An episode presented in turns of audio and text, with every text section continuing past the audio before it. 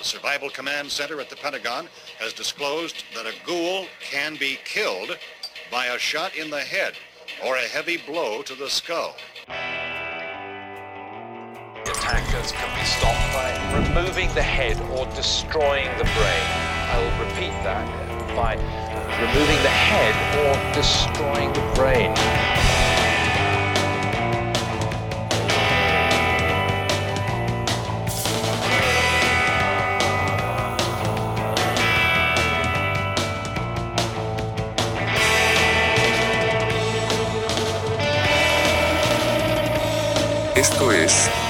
Entre los dedos. Bienvenidas y bienvenidos a esta nueva edición de Terror entre los dedos. Te habla José Pepe Pesante y hoy estoy en la eh, Nocturna. nocturna, bastante nocturna, compañía de Jonathan Rodríguez. Gabriel Alejandro. y estamos aquí hoy en este, esta edición de Terror entre los dedos para hablar de un clásico del cine, la película Night of the Living Dead de 1968. Welcome to a night of total terror. Night of the living dead. The dead who live on living flesh. The dead whose haunted souls hunt the living. The living whose bodies are the only food for these ungodly creatures.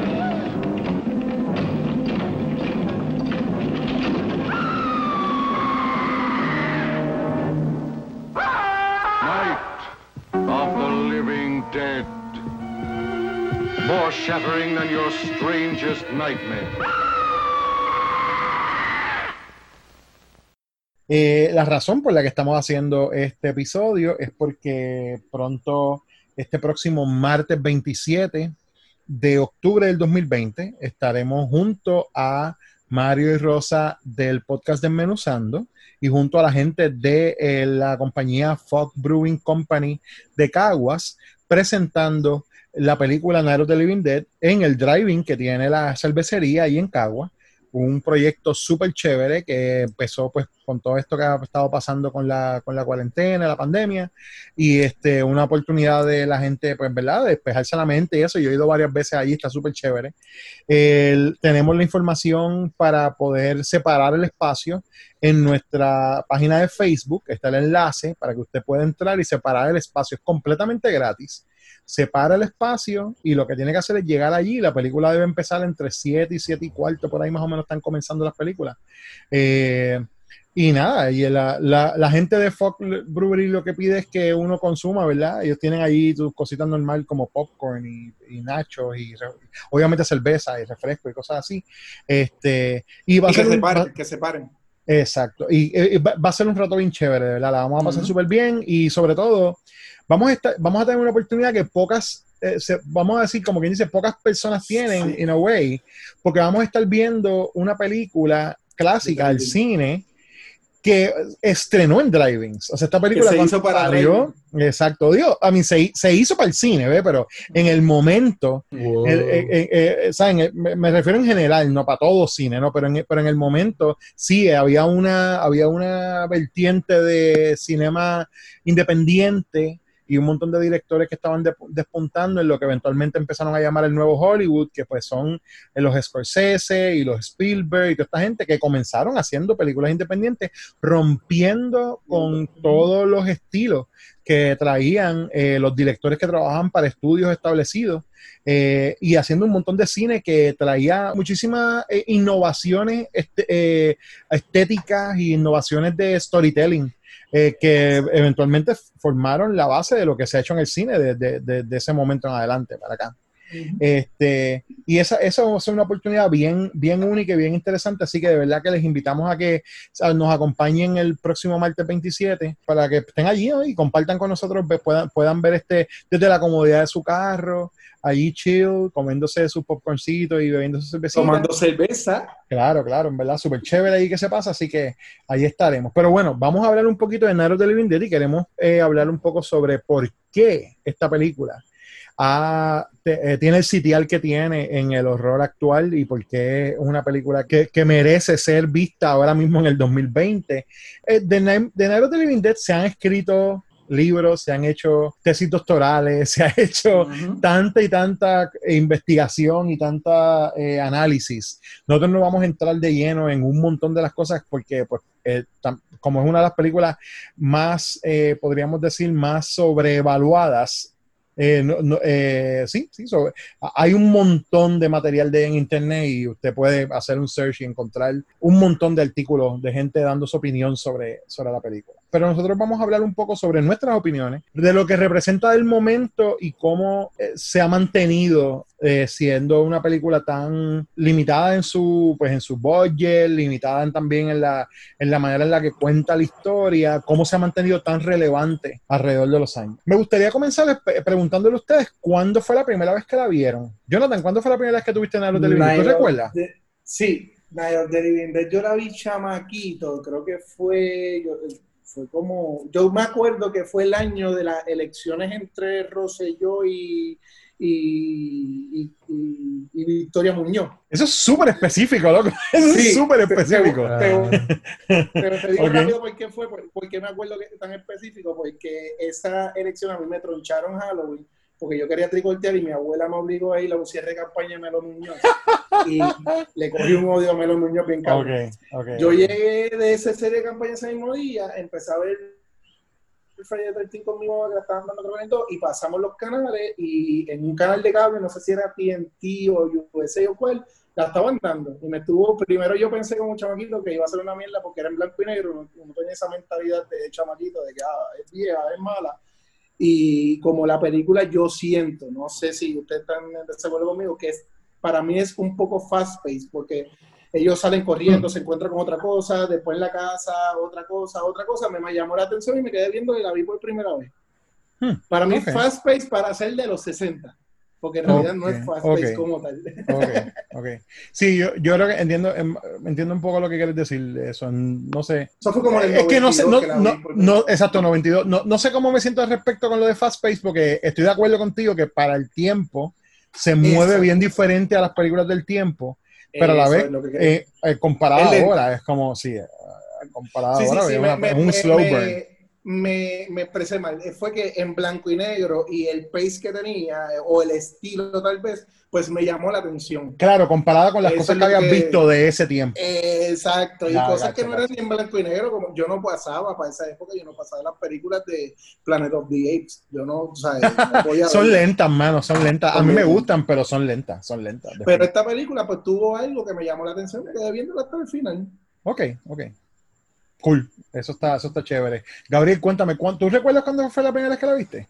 ¿Verdad que no? No. Yo diría que, yo, yo diría que como que tenía como 22 años. Ok, ok. Porque puede ser que la haya visto antes, pero que no recordaba porque fue como a los 22 fue que yo empecé a sentarme a ver todas las películas que yo había visto de chamaquito. Yo no... Yo, de- yo como que... Yo recuerdo de, de bien joven no ser muy...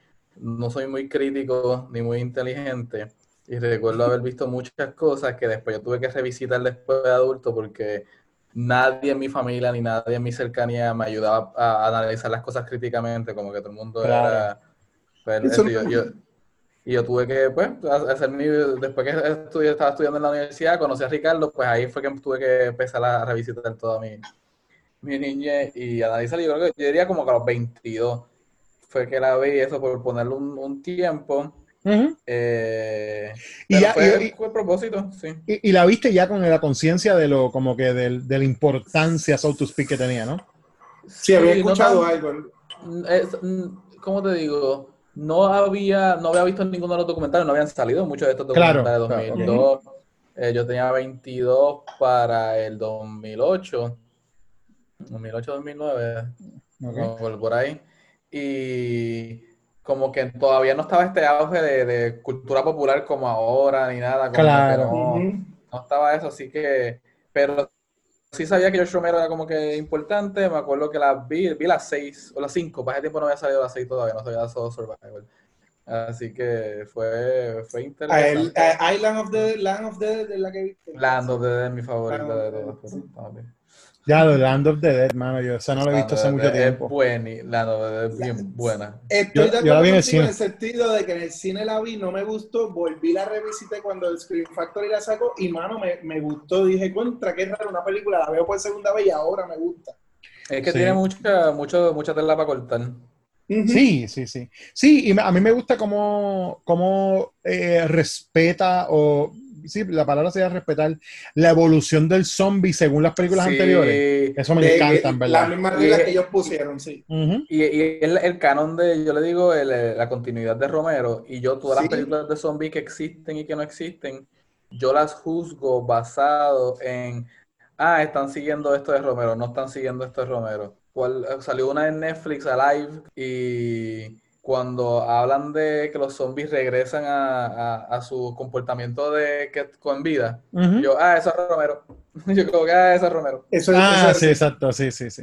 Sí, esos sí, tropos que él creó ya, como quien dice, para, la- para los zombie movies que se repiten un montón. Pero lo que me gusta de las continuaciones de, de Romero es que, que ya él estableció la historia principal o lo que te dice a ti, mira, el mundo está lleno de zombies y lo demás es, vamos a seguir con otros temas porque ya tú sabes que hay cuál es la situación y cuáles son las reglas y cómo se comportan y de aquí lo voy a evolucionar un poquito y ya como dijo como dijo Gabriel que es una va poco a poco evolucionando pero Y no vuelva a tocar. lo que ya estableció Y no vuelve a tocar el origen, como que resolverlo No. no, es- no, es- no es- no importa, es como que vamos a vivir y, a- y aquí evoluciona. Exacto.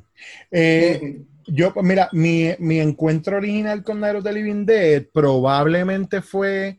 Tú sabes que hay películas que tienen como pietaje de Night of the Living Dead en el fondo. Tú sabes, como que sale escenas, precisamente porque es una película que está en el public domain por un error de, de, de copyright. Sí. este, y que pues, eh, pues, por, ser una película que está en el, dominio público y una película tan relevante, pues su- suele, suele salir en televisión y en, y en películas como en el fondo, alguien viéndola, ¿no? So, probablemente eso pudo haber sido mi primera eh, interacción con, algo que fuera Negro de Living Dead, pero recuerdo que la primera vez que la vi ya debía estar como más pasado 2018 y la vi porque precisamente estaba hablando con alguien sobre lo del public domain, esa cuestión de que una película sea eh, eh, que no tenga ya entonces como que los derechos de autor hayan eh, pasado entonces al dominio público y la pueda eh, la pueda presentar cualquiera, la pueda pues, sacar cualquiera. Y recuerdo que la conversación vino porque estábamos en una tienda de, de video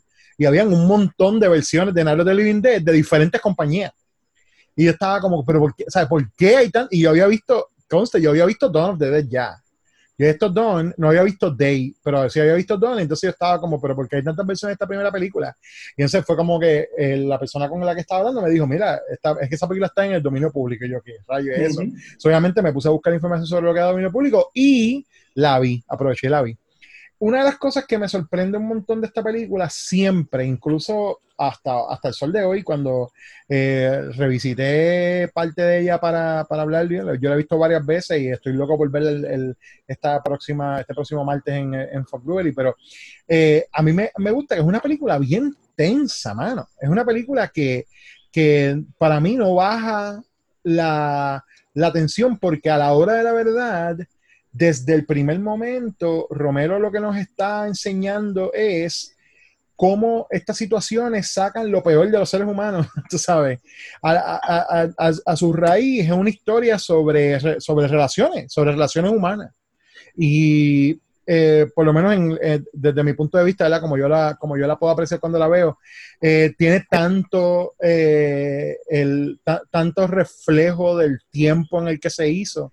En 1968 fue un año bien... eh, esta guerra chacho, traumático para, la- para, para- para los Estados Unidos específicamente, donde, de donde se, se dice la película. O sea, fue el año donde la- las protestas de los derechos civiles llegaron a un tope bien, bien gigante. Eh, fue el asesinato de Martin Luther King.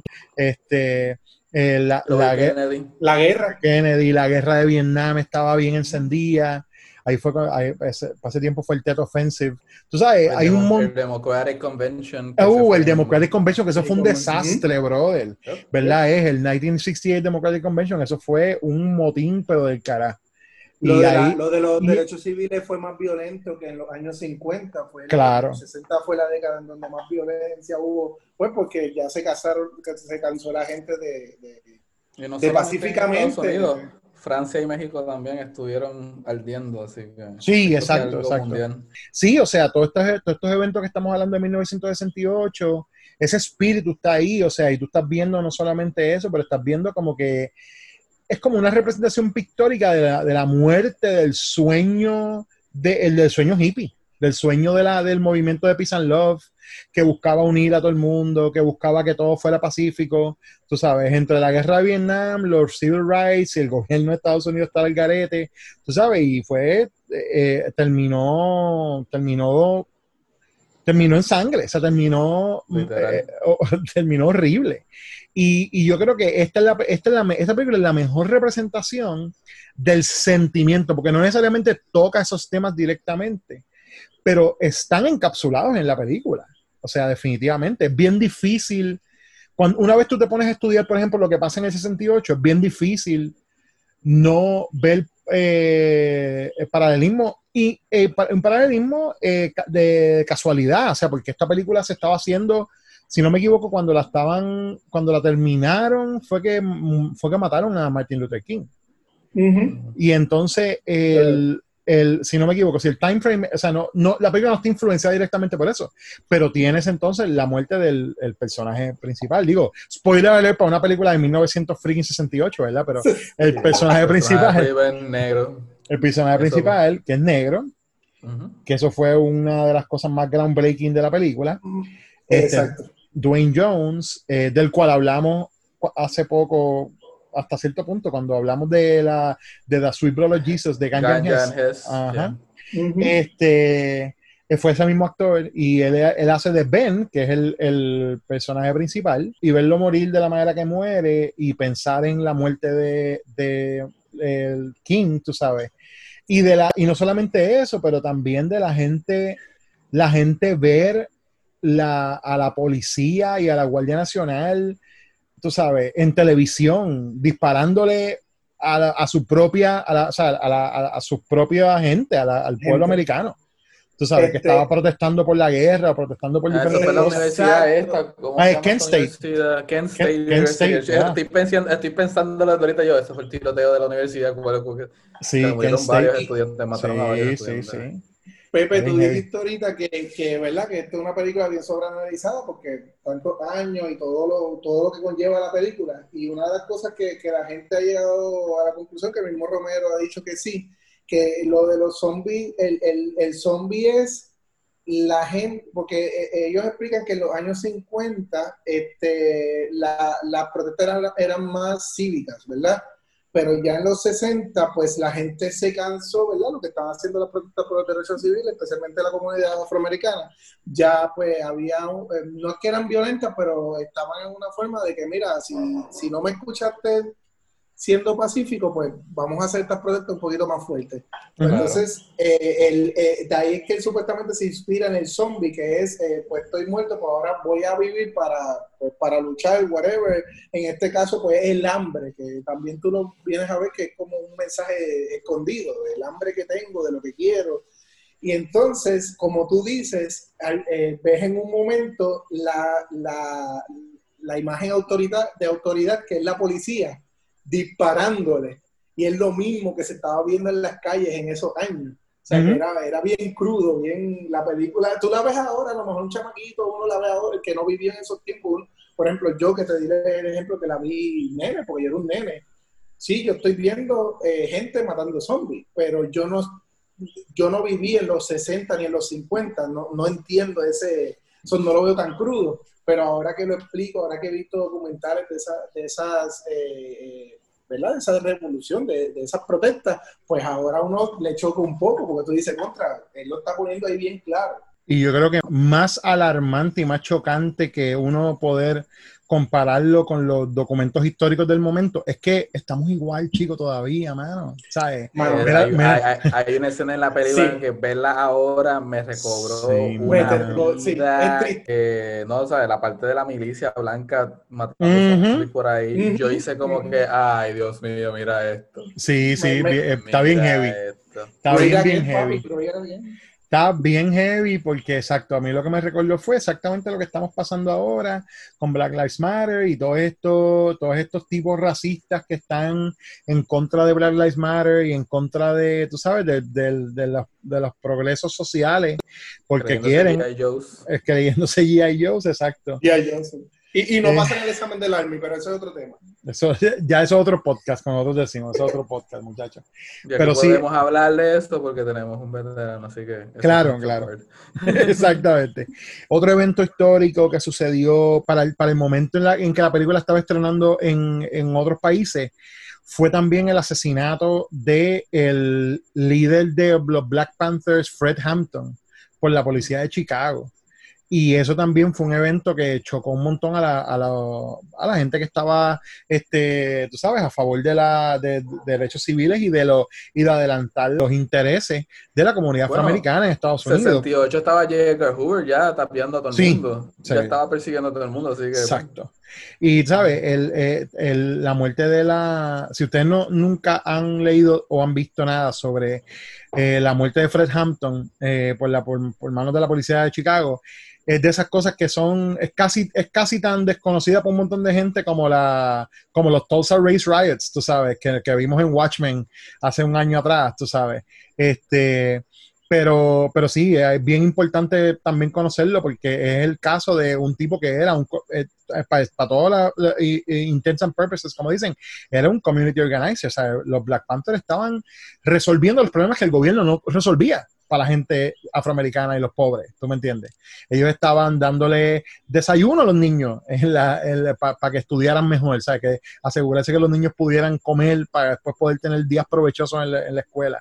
Ellos estaban proveyendo servicios de salud para un montón de gente que el gobierno no proveía y estaban haciendo un montón de cosas que eran bien cercanas al socialismo que tanto odian en Estados Unidos. Oh, sabes. increíble.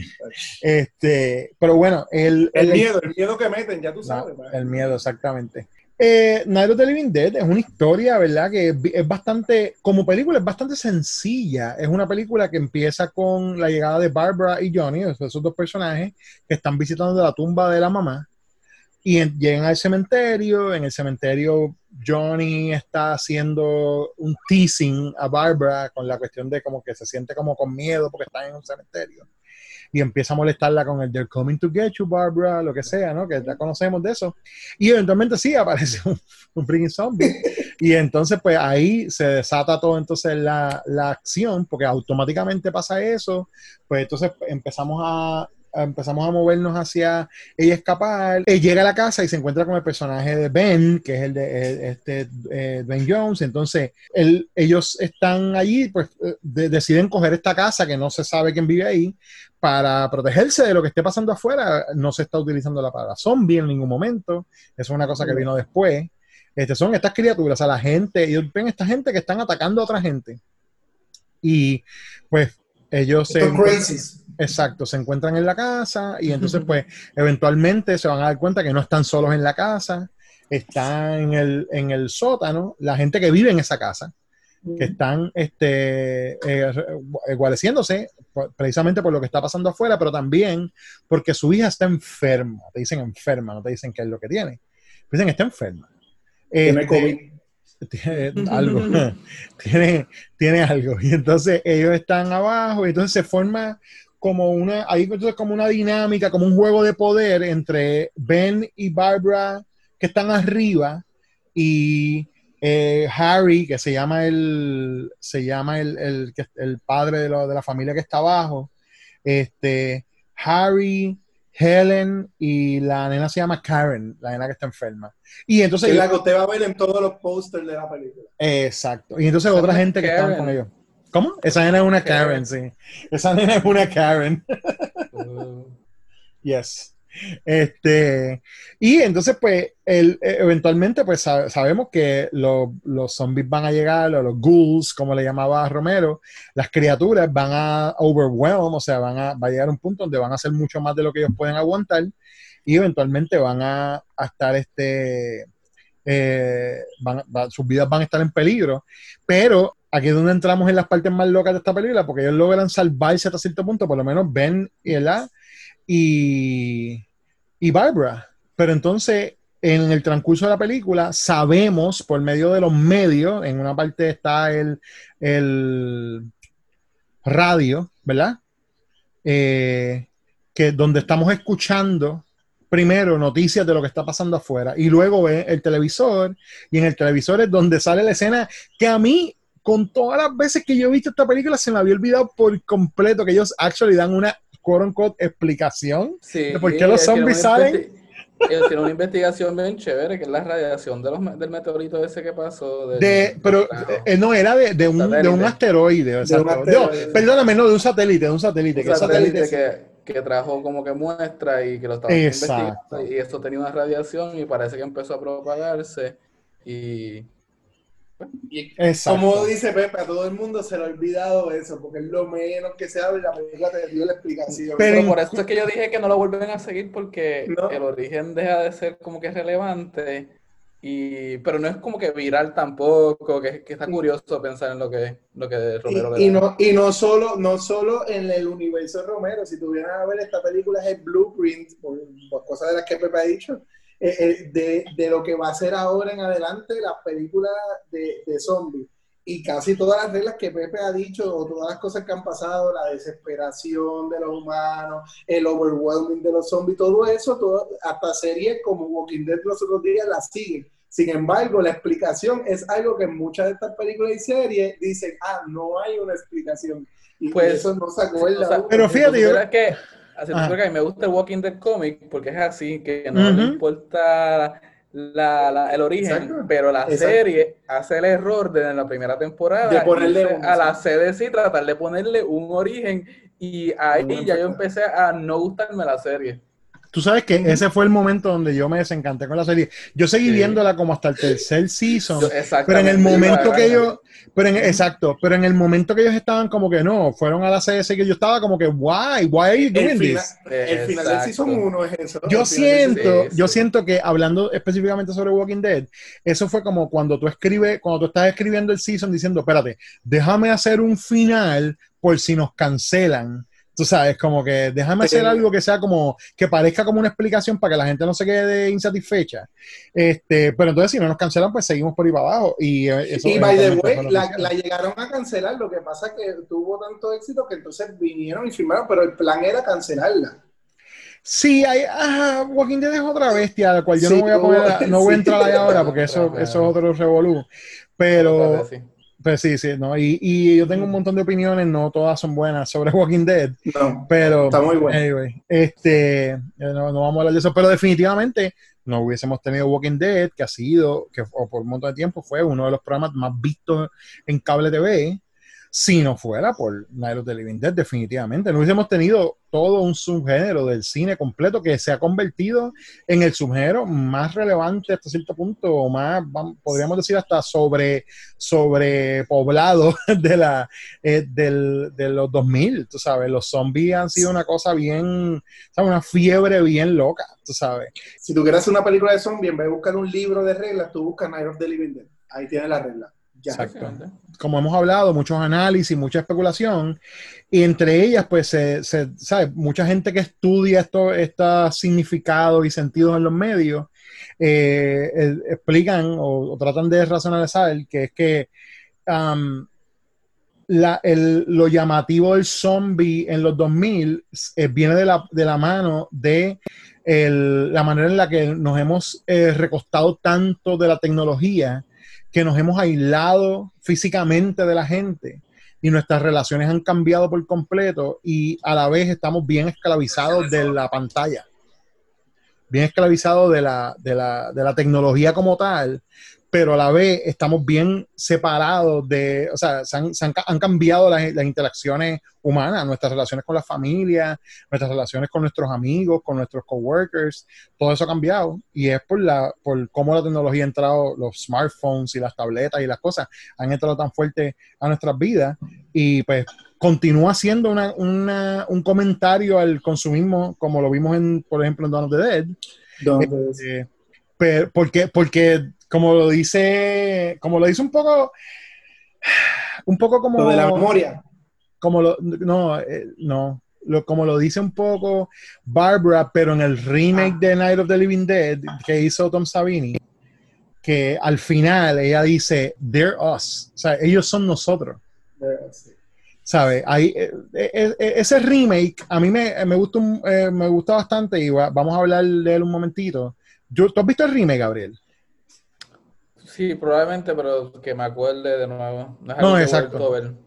Es- es- que nada. Claro, no, no. Es, es- un- el remake es bien bueno por- y, y- y le he cogido más cariño por varias razones. Primero, porque por un lado es una película, salió en el 90, so, evidentemente la estética es bien, o sea, no, no, la estética es, es, es- es de estas películas que son atemporales, o sea, no, tú no estás viendo, no es como que ves una tecnología bien marcadamente 80, la música no es bien ochentosa, al revés, es bien clásica. Entonces, eh, otra cosa que hace es que toma unas decisiones diferentes sobre cómo, los, cómo es el final de los personajes. Este, y to- siempre que la veo siento algo diferente. A veces siento como, ah, me gustó como, como o sea, lo que hicieron con ese personaje y después siento como que, ah, no, no, no me tripió. So, eso, eso, eso. cambia, eso cambia por viewing, tú sabes. Pero una cosa que sí me, me, pues, me gusta, a pesar de que a veces detesto que las películas americanas traten a la gente como si fueran brutos, es que tienen esa línea de como they're us. A mí me, me gusta esa línea, o sea, porque a veces hay que explicarle a la gente que es que todo el struggle que, se, que se representa en pantalla con los zombies, y sobre todo en, esa, en esta Night of the Living Dead, que es el original, este, tiene un montón que ver con eso, con relaciones, cómo nos relacionamos con el otro cómo, cómo vemos a aquel que es diferente y, que, y cuáles son las reacciones del ser humano cuando hay una parte, o sea, o una serie de personas que estén pues overwhelming a otra serie de personas. Esto va a sonar un poco controversial, ¿verdad? Porque pues, la verdad, pero en su manera más fundamental de cómo somos los seres humanos, yo puedo entender los knee-jerk reactions de gente que ve movimientos de justicia social y se ofende. O sea, la gente blanca americana que ha tenido privilegio por toda su vida y no conocen lo que es el privilegio y han tenido toda esta manera de vivir. Claro que cuando tú ves que otra gente está diciendo, espérate un momento, nosotros somos seres humanos también, pues claro que van a, que van a gritar y van a decir, no, pero sí, que, porque eh, ¿sabes? está, estás peleando en contra de su realidad, porque así lo criaron. Exacto, exactamente. Y es como Sí, que, y- espérate, tú estás loco, eso no y- es así, pero y todo me el mundo- los muñequitos. Exacto. Y todo el mundo teme al cambio, tú sabes. Es, natural temer al cambio, es parte de nuestra naturaleza. Nosotros nos gustan las cosas como las conocemos y no nos gusta que las cosas cambien. Eh, pero de eso a obviamente llegar al punto que se expresa, por ejemplo, en una película como of the Living Dead, es triste que eso es lo que estamos viviendo ahora. Es esto, ¿sabes? Cuando el otro viene, a- cuando el otro se convierte en, quote unquote, cuando, no decir no se convierte, cuando el otro es, yo lo percibo al otro como una amenaza, lo que voy a hacer es defenderme como sea. ¿Ve? E incluso yo sacar rifle, exacto. Yo estoy bien y los otros están mal y yo voy a matar al que sea, dispararle al que sea. Y está fuerte. Y está bien fuerte que estemos viviendo eso ahora mismo en el 2020 todavía. Y, otra cosa, bajo la pre- de ese- eh, que, que también es un blueprint que se sigue en todas las películas de zombies, pero también a la vida se le puede decir y se está viviendo hoy en día, y es la situación de que bajo situaciones de desespero, eh, la gente, número uno, empezaba a rascar para adentro como los, mo- como los monos, que, que eh, para mí, olvídate de los demás, yo estoy pensando en mí, que es lo que tú acabas de, Ujú. parte de lo que tú acabas de decir. Y lo otro es que bajo la desesperación se toman un montón de decisiones ay, garete, que salimos todos jodidos. Sí, Pero también. como, sí, porque se, eh, acuérdate que tú estás desesperado, tú no estás pensando bien. Ujú. y, pero tú lo que estás pensando es en ti, tú crees que eso es lo mejor para ti, pero tú como tú estás, crees que todo el mundo te quiere hacer daño o que o te quieren cambiar los muñequitos, pues se jodió todo. Y, y- esa película creó eso para todas las películas de zombies y es lo que se está viviendo hoy en día también. Claro. Y entonces, pues, a, a su vez, pues tú sabes, él, yo creo que él, él trata de llevar, yo no sé si quiero decir que trata de llevar un mensaje, pero trata de enseñar cómo esta, tomar esa decisión nos hace menos humanos. Tú sabes, nos deshumaniza. Porque entonces nos convierte en animales, no son, más, no son mejores que cualquier otro animal que ve una cosa que lo amenaza y sencillamente le tira. Este, no sé, por lo menos esa es como, esa ha sido como mi apreciación de ella en el tiempo, Sí. ¿sabes? Y me gusta, me gusta que, me gusta y me entristece, como dije, que desafortunadamente se mantiene bien este, bien vigente con estos temas. Yo, ¿verdad? Uno esperaría que eh, freaking, ¿cuántos años van? 1968, más de 40, y- se van a hacer casi 50 años ya. No, son sí, no, ¿verdad? Sí, So, eh, seis- exacto. sí se van Este- a cumplir, sí, este, cuarenta y pico, se van a cumplir. Ya lo, mi los matemática, ¿qué hora está pasando hoy? Que tengo que ya tarde, 60, es tarde, 70, 80, es 90, tarde. 2000, 2010, 50, y- no, 50 y pico, ¿verdad? Exacto, exacto, exacto. Eso era Vamos a 50 60 años. 52, 52, 52. 52. 52 años, exacto. O sea, 52 años después, las cosas han cambiado, pero no han cambiado tanto al punto de que la vemos y entonces, pues, tú sabes, pensamos como que, válgame, que, que, que relevante sigue siendo esta película. Otra cosa que me tripea sobre la, volviendo a la parte de lo de la explicación científica, es que me, me gusta que ellos, que eso sale en televisión, ¿verdad? En un momento, nadie en la película addresses la, la explicación que dan, ¿eh? O sea, nadie en la película está diciendo, ah, pues ok, eso hace sentido, tú me entiendes, o como que es como es una cosa que pasa en el fondo y está ahí para nosotros como espectadores. Sí, Pero incluso- miedo a morir, no Bueno, que pero- eso. Pero esa es la cosa que si eso fuese a pasar en vida real, nadie va a estar pensando en eso. Tú estás pensando en sobrevivir. Tienes un montón Claro, claro. de vueltas como que a mí no me importa lo que este diga, yo voy a estar esperando a estos tipos que no entren. Claro, pero va a hacer un meteorito y lo que quiere es salir de aquí con vida. Exacto. Claro, eh, yo, yo lo que a lo que a lo que me refiero con eso es que siento que, por ejemplo, si tú fueras a hacer esta película, si no fue- si tú fueras a hacer una- esta película este eh, ahora en el 2020, Ujú. ¿verdad? Sin referirte necesariamente a la original como si fuera un shot by shot remake, ¿no? Ujú. Yo pensaría que tú vas a tener una conversación, o sea, que tú vas a tener a lo mejor unos personajes donde que estén conversando sobre no creer en lo que el, en lo que el gobierno está diciendo, ¿ves? Es una postura, es una postura que de hecho nació en los 60, caballo. Eso es la, la cosa más que más me huele a la mente. Esa postura de decir, pero yo, I'm not gonna- yo no voy a creer las contestaciones que están dando, vienen desde el asesinato de Kennedy, vienen desde el Warren Report, del Warren Commission. O sea, los americanos, los americanos no creían en lo que el, eh, en lo que la comisión estaba diciendo y, de, y Pepe, Pepe, hoy no creen, no se quieren poner la. Exacto. por eso, por eso, eso es lo que me refiero. O sea, pero me refiero que esta película incluso sale de la década donde comienza esa alta, eh, ese alto distrust, esa desconfianza bien marcada en el gobierno. Y entonces tienes esa escena bien boba que es como los científicos explicando de los de la NASA y esto y lo otro, diciendo una cosa. Y entonces yo, yo pienso, si esta película se estuviera haciendo ahora, a lo mejor esa escena a lo mejor estaba más explotada, tú sabes, porque a lo mejor era más como Exacto. ¿verdad? conspiración, tú sabes. Pero si llega a ser hoy en día, entonces se cambia la historia porque ahora ellos se van a montar un carro para llegar a la NASA, robar un cohete para poder eh, virar eh, eh, el, el, qué sé yo, el satélite o cambiar el tiempo. Sí, Armageddon. Sí, sí, bien brutal. Es verdad, Ese Armageddon, no, no. pero sí, pero, pero lo que sí pasaría, y lo sabemos por lo que estamos viviendo ahora mismo, es que gente que se, que se mue- que lo muerde un zombie van a esconder la- las mordidas. ve, Eso lo sabemos ya. Eso O sea, eso lo sabemos. Este, sí, o sea, tiene tantas cosas que tú puedes analizar en ella y puedes sacar que está, tú sabes, eh, súper súper interesante que, y que tengamos la oportunidad de, no solamente de poder verla, pero que pronto la tengamos la oportunidad de verla en, el- en ese ambiente de driving donde, donde originalmente fue que salió al mundo, pues está bien, es, un momento bien especial. Una cosa que sí quería hablar, ¿verdad? Que mencioné al principio de cuando comenzamos a hablar de la película, es que me puse a leer sobre el release de la película. Es bien curioso que en el momento que salió, hasta review malos recibió. Mucha gente estaba como que, ah, esa gente que es de Pittsburgh, que hizo una peliculita ahí, que whatever, que se están comiendo la gente súper de mal gusto. sin. Sí, como que, wow, whatever, de mal gusto, qué sé yo. Y salió y no hizo mucho ruido. Después, en el 70, tuvo un re-release y cuando las lanzaron de nuevo, la lanzaron en parte porque círculos de gente, vamos a decir, influyente dentro del arte, incluyendo el corillo de Andy. Warhol. Los influencers del momento, incluyendo el, el, el corillo de Andy Warhol. Ellos estaban obsesionados con la película. Y entonces estaban recomendándole a todo el mundo y, llegó, y, el, y el, el buzz era tanto que la película se reestrenó. Entonces, cuando se reestrena, ahí es que entonces coge la fuerza que coge con, lo, con la gente, porque entonces ya fue en el 70, ya habían pasado dos años de probablemente los peores años que los Estados Unidos habían pasado hasta ese momento un montón de cosas.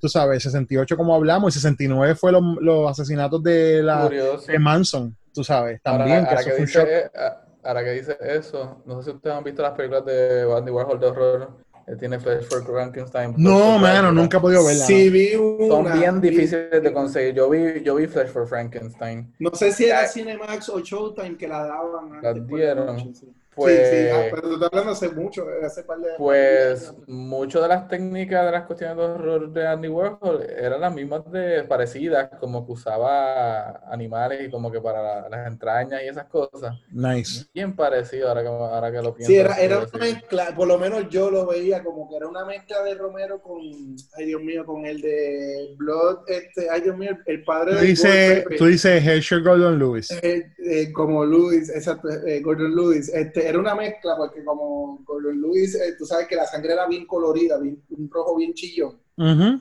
Pues eh, así, con un poquito de, de Romero, se, se ve, y se veía pues la Sí, visión son colores bien chillones, sí. Sí, se veía la visión bien artística de, de Andy Warhol, tú sabes.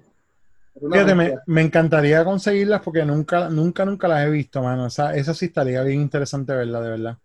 Este, hay una, hay un ensayo bien bueno del cual yo saqué mucha de la información, ¿verdad? Que estoy compartiendo hoy, que lo voy a poner en la, en la, en las notas del episodio.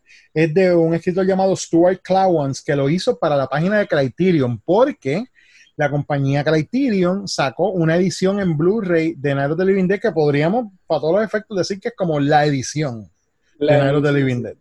Este, yo no la tengo, pero Jonathan la tiene. Sí, Eh, cu- cuéntame de esa edición, primero que todo. Me imagino que viste la, o sea, cuando la compraste la Sí, viste sí, de- y el remaster estaba precioso, ¿no? Sí, le, le- le había contado a usted anteriormente una conversación que tuvimos que me encanta ver estas películas que son blanco y negro en HD, en High Definition. Ujú. Y tú, tú me explicaste que pues como eran filmes como tal, no era, no era que se grababan con cámaras digitales, pues estaban hechos para eso, para que se vieran súper bien en la pantalla. Entonces ahora que hacen estos estos scans, esta tiene un, un, un New 4K Digital Restoration Ujú. este, supervisada por George A. Romero y el, y el co-screenwriter John A. Russo, este, se ve súper linda, mano. De verdad Sí. que se ve bien bonita en, en- en un televisor high definition. Ok. Este, como tú dijiste al principio, este, ellos fue bien fácil conseguirla porque eso lo hablan en varios de los documentales cortitos que tienen. Como esto era pues del public... eh, Public Domain. Public Domain, pues se le hizo bien fácil, lo sacaron bien rápido. La película como tal se ve bien bonita, tiene una versión que, que es como los reels viejos de la película, Mm, eh, que tiene un par de escenas extra que no son muy buenas, pero ahí están las escenas. Ok, nice. Tiene, entonces tiene varios documentales, entre ellos tiene un documental que básicamente, si tú has visto algún documental de Night of the Living Dead, eh, pues ya tú sabes lo que van a hablar en ese documental, porque hablan lo, lo básico que casi siempre se habla. Y entonces el documental se llama Light in the Darkness. Eh, es bien cortito, es un poco menos de media hora, pero quien te lo están, tú, tú piensas que es un documental donde va a ser las opiniones mayormente de, de estos tres directores que son Frank Darabont, Frank Darabont este, Guillermo del Toro y Robert Rodríguez. Y en realidad ellos sí te están discutiendo todo su conocimiento de Night of the Living Dead, todo el conocimiento que ellos tienen, tanto histórico como de cine, pero es lo que, eh, eh, básicamente es lo mismo que ya tú vas a ver en, en otro documental. Que le, pues, lo, que, lo que discutimos nosotros, que esta película fue la el pionero de lo que son los zombies. También esta película eh, fue la primera que tuvo los pantalones para tomar, tocar ciertos temas raciales. Algo que siempre se dice que es que esta película este, puso el personaje principal, que es un hombre negro, lo puso y él estaba ahí y los demás personajes no to sí hay un personaje que tiene unos issues con él, pero no como en otras películas que te hacían, te decían, mira, eh, nosotros somos todos blancos y aquí está el negro. No, en Ujú. esta película él era uno más de ellos y ya. Eh, otra cosa también que se dice y se, y se discute más a fondo en otros documentales, pero que ellos también mencionan que es bien bueno, que yo no sabía, que era que en los 60 cuando se hacían los, eh, lo- cuando habían personajes negros de la- dentro de las películas, eh, el personaje, si era una película que era a favor, que, ¿verdad? que la producción estaba a favor de lo que eran los derechos civiles, pues el- ese personaje era inteligente pero no era fuerte. Sin embargo, este personaje es ambas cosas y ahí él, él rompió ese estereotipo porque este personaje es, es inteligente, es el que tiene la razón y, y- y el más, eh, eh, ¿verdad? Que, que, El que puja, decir- que puja. el- sí, el que puja. Y, pero es un personaje fuerte, no se deja coger de pendejo, incluso al grado de que le mete una bofetada a una mujer blanca. Y eso nunca se había visto en cine. Sí. Este, y todos esos temas, le, le estoy hablando de eso porque fue lo más que me sorprendió, pero todos esos temas son discutidos aquí por estos tres directores. Este, ellos pues hablan de, por ejemplo, y, y- y estoy de acuerdo con él, Robert Rodríguez habla de que tú sabes que Robert Rodríguez es bien conocido por el hecho de que él te puede hacer una película con dos pesos. sí.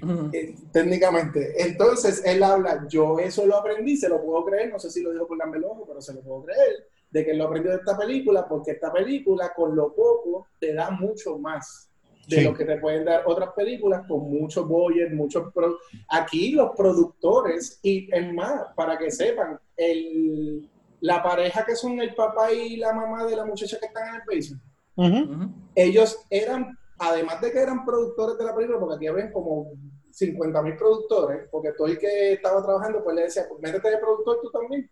Este, ellos eran los que hacían el vestuario. Ellos tenían una Oh. compañía de vestuario. Sí, exacto.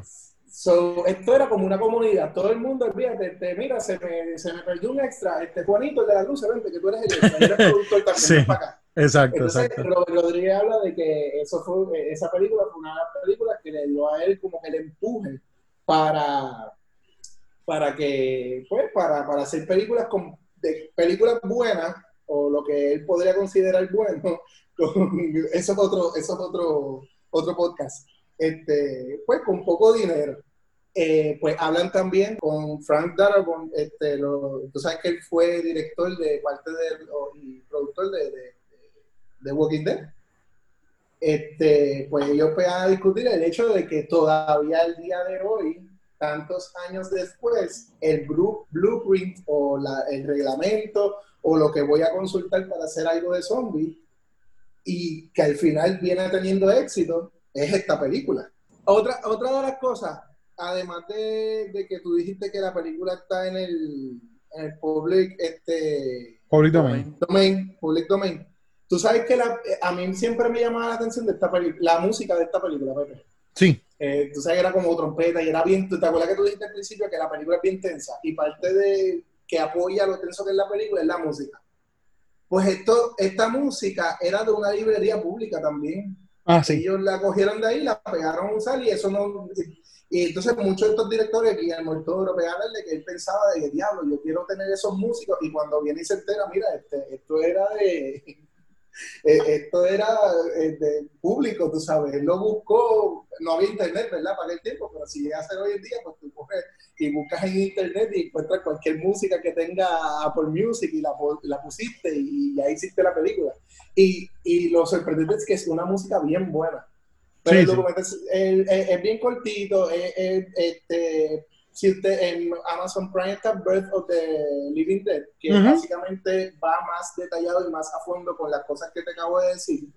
eh, ¿verdad? Sobre la historia, de qué se inspiró, que lo discutimos al principio, que se inspiró en lo de la guerra, lo de los derechos civiles, cómo él empezó en el cine, este, luego baja a lo de cómo él se atreve a poner un personaje afroamericano, con el poder que le dio ese personaje. Te hablan más detalladamente hasta como eh, te lo comparan con otros actores afroamericanos que eran los grandes en ese tiempo, pero que no se atrevían a tocar ni una mujer. En una parte hablan de cómo un, una- un cantante afroamericano iba a hacer un, un comercial para Chevrolet. Y, y en ese comercial, eh, él y e- ella era blanca, la cantante era blanca, el, el cantante era negro. Como ellos eh, se tocan las manos y se agarran de las manos cuando le entregan el, el- eh, el- la grabación al Chevrolet. Chevrolet dice: No, él no la puede tocar a ella, grábenlo de nuevo. Y Wow. ahí ellos, eh, o sea, que eran unos tiempos bien fuertes, por eso dijimos al principio, nosotros la vemos ahora y pues sí, no- nos sorprende porque como dice Pepe, estamos viviendo algo parecido. Ahora, si tú ya vivido esos tiempos, eso era un tabú bien grande lo que él hizo en esta película. Cuando puso ese personaje ahí y como lo puso, claro, tiene un final que, que para mí el final, para mí es como que el personaje es, eh, esto es lo que debería pasar, esto es lo que necesitamos hacer, o esto es lo que representa la lucha de los derechos civiles, pero mira, esta es la realidad. Así brega el poder con las personas, así brega la policía con las personas. Entonces, el documental sigue analizando todo eso eh, en mucho más detallado. Eh, ese es el, el de Birth of the. Y este documental que trae el, el que es básicamente, es bueno porque es un resumen de eso, en veintipico minutos. Con estos tres directores que son bien elocuentes cuando hablan o, o tienen mucha experiencia y conocimiento. Porque lo que me gusta, por ejemplo, de, de Guillermo el Toro y de, y de Robert Rodríguez, que además de, de cineasta, ellos también son fanáticos de, de cine. Y la forma que ellos hablan, ellos son como unos fanboys de Romero bien brutales en este documental. Y el I mean, es, es di- es difícil no ser fanboy de Romero. Exacto, exacto. Y el, el, el arte de la, de, del box del Blu-ray está bien nítido, es un arte nuevo, trae un póster, son dos Blu-ray, dos discos, uno trae la película y varias versiones de la película, y el otro trae todo el special features, después tiene otro mini documental que es con uno de los productores, eh, tiene otro que creo que era el editor, este, y tiene varios documentales pequeños, entonces tiene todos los TV spots y ese tipo de cosas que ya los Blu-ray no te traen la mayoría, a menos que sea hecho para coleccionistas. Ujú. Este, pues todo eso, pues todas esas cositas que a nosotros los coleccionistas o fanáticos de un género de, cine nos gusta, pues lo tiene. Este, yo entiendo que es como tú dijiste, es como el essential si tú eres fanático de esta película. Hay otra edición que, que es una caja bien grande, vale como 70 dólares y trae un montón de cosas y parece una caja VHS. de- no ni, ni de VHS, parece de esas cajas que eran como, ¿tú, tú te acuerdas cuando tú ibas a los a los videoclubs y tú veías estas cajas bien grandes que eran las promociones de las películas. Sí, sí. Eh, pues es algo así, trae un montón de cosas por dentro, trae una- unos postcards y yo no sé qué más trae de verdad, eh, porque no me acuerdo así de memoria. Y por dentro la versión que trae no es Criterion que tiró esa versión, pero ellos subieron con Criterion y le dijeron Criterion, tú me dejas poner tu Blu-ray dentro de esta edición mía.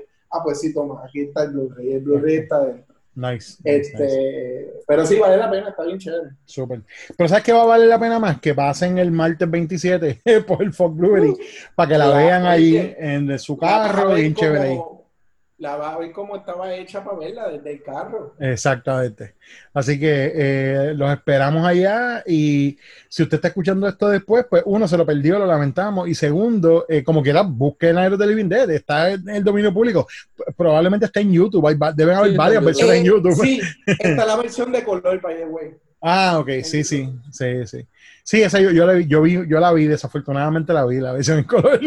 Este, pero bueno, este, eso, eso es nuestro episodio sobre Naruto de Living Dead. Pues, obviamente es un poco difícil hablar de ella porque precisamente porque se ha hablado tanto de ella que eh, no, tú sabes, aparte de lo que nosotros pensemos de ella o lo que sea, pues no, uno no tiene mucho más que, que aportar excepto decir, bú- búsquenla. Y lo que, sí, lo que sí puedo decir es, busquen el remake también del 90 que está buenísimo.